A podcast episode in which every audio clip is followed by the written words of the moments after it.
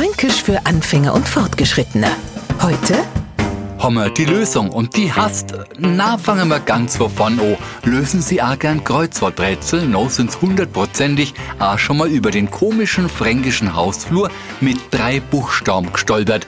Als man das das erste Mal gelesen hat, hat man überlegt, hm, fränkischer Hausflur. Also mir haben immer Gang zu unserem Flur gesagt, hat aber vier Buchstaben. Irgendwann hat man noch geschnallt, dass da Ern E-R-N geschrieben werden mo. No passt's, no geht das Rätsel auf.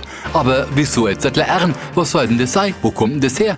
Von einem historischen fränkischen Fachwerkhaus. Und Ern bezieht sie auf Erden, also Erde. Und meint das, was in dem Haus im Erdgeschoss war, eben der Flur. Und schon muss kein Kreuzworträtsler mehr am fränkischen Hausflur mit drei Buchstaben verzweifeln.